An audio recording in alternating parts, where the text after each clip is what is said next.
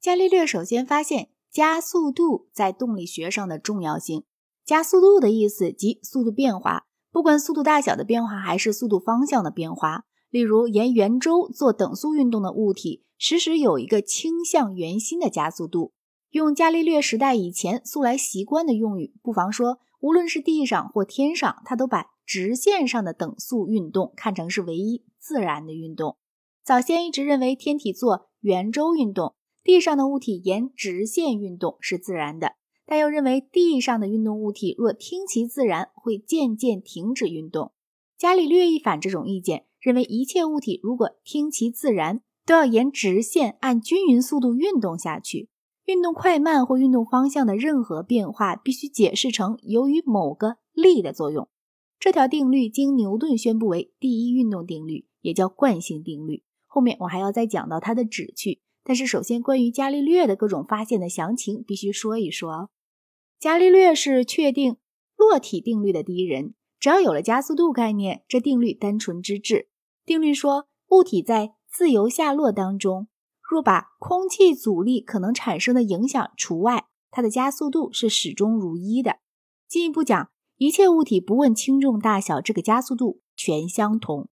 直到发明了抽气机后，才可能给这条定律做完全证明。抽气机的发明是大约一千六百五十四年的事儿，从此以后便能够观察在几乎等于真空的空间里下落的物体，结果发现羽毛和铅块落得一般快。伽利略当时所证明的是，大块和小块的同种物质之间没有测量得到的区别。直到他那个时代，向来以为大铅块总比小铅块落得快得多。但是伽利略用实验证明这不合事实。在伽利略的时代，测量技术并不像后来那样的精密。尽管如此，他仍然得出了真实的落体定律。假设物体在真空中下落，它的速度按一定比率增大。在第一秒末，物体的速度是每秒三十二英尺；第二秒末是每秒六十四英尺；第三秒末是每秒九十六英尺。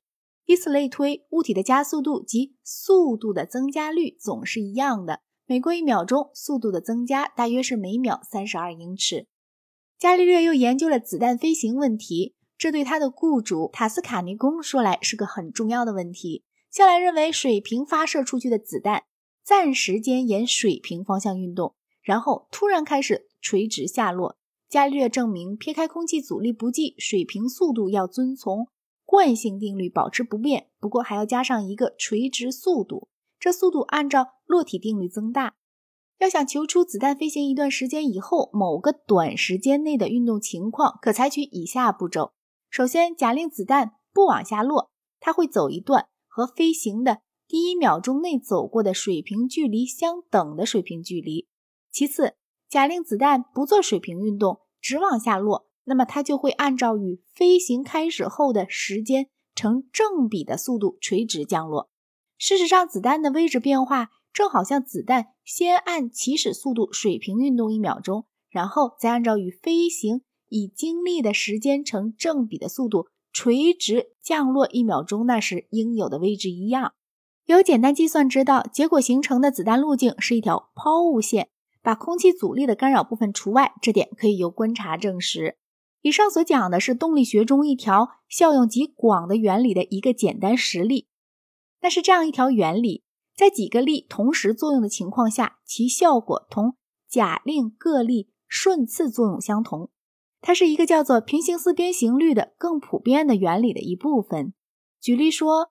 假设你在一只进行中的船的甲板上横穿甲板走过，当你走的时候，船已经往前进了，所以你对于水来说，你既顺着船运动的方向往前动了，也横过船行的方向动了。你假如想知道对于水面说你到达了什么位置，你可以设想，起先在船进行当中你立定不动，然后在。一段相等时间内，你横着走过船，而船不动。同一个原理对于力也适用。这一来便能够求出若干个力的总效果，并且若发现运动物体所受的几个力的各自的定律，便也可能分析物理现象了。创始这个极有效的方法者就是伽利略。在以上所说的话里，我尽量使用接近十七世纪的用语。现代用语在一些重要方面与此不同。但是为说明十七世纪的成就，宜暂且采用当时的表达方式。惯性定律解开了一个伽利略以前哥白尼体系一直无法解释的哑谜。前面谈过，假如你从塔顶上丢落一块石头，石头落在塔脚下，并不落在塔脚略偏西的地方。然而，如果说地球在旋转着，那么在石头下落当中，它本应该转过一段距离才是。所以不如此，理由就在于石头保持着丢落以前和地面上其他一切东西共有的那个旋转速度。实际上，假使塔真够高，那就会出现与哥白尼的第一派所推想的恰相反的结果。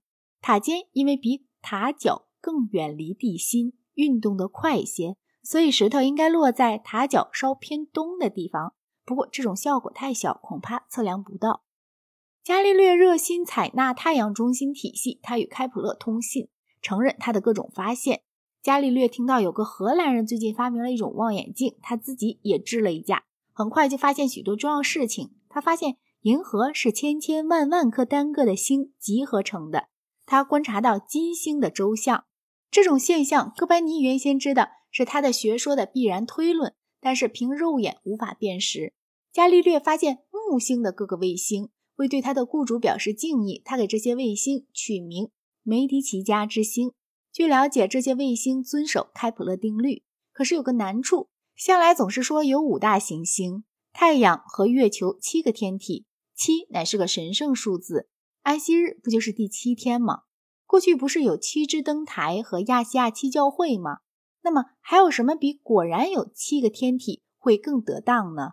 但是假若需添上木星的四个卫星，便凑成了十一，一个不带神秘性质的数目。根据这理由，守旧派痛斥望远镜，死也不肯通过它看东西，断言望远镜只让人看到幻象。伽利略写信给开普勒，愿他们对这些群盲的愚蠢能共同大笑一场。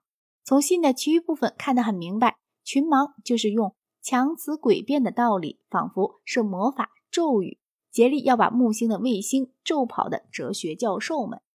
大家知道，伽利略现在一千六百一十六年受到异端审判所秘密断罪。后来又在一千六百三十三年被公开断罪，在这第二次断罪时，他声明悔过改念，答应绝不再主张地球自转或公转。异端审判所如愿以偿地结束了意大利的科学，科学在意大利经几个世纪被复活，但是异端审判所并没能阻止科学家采纳太阳中心说，还由于自己的愚昧给教会造成了不少损害。幸亏存在有新教国家。那里的牧师不管多么急切的要危害科学，却不能得到国家的支配权。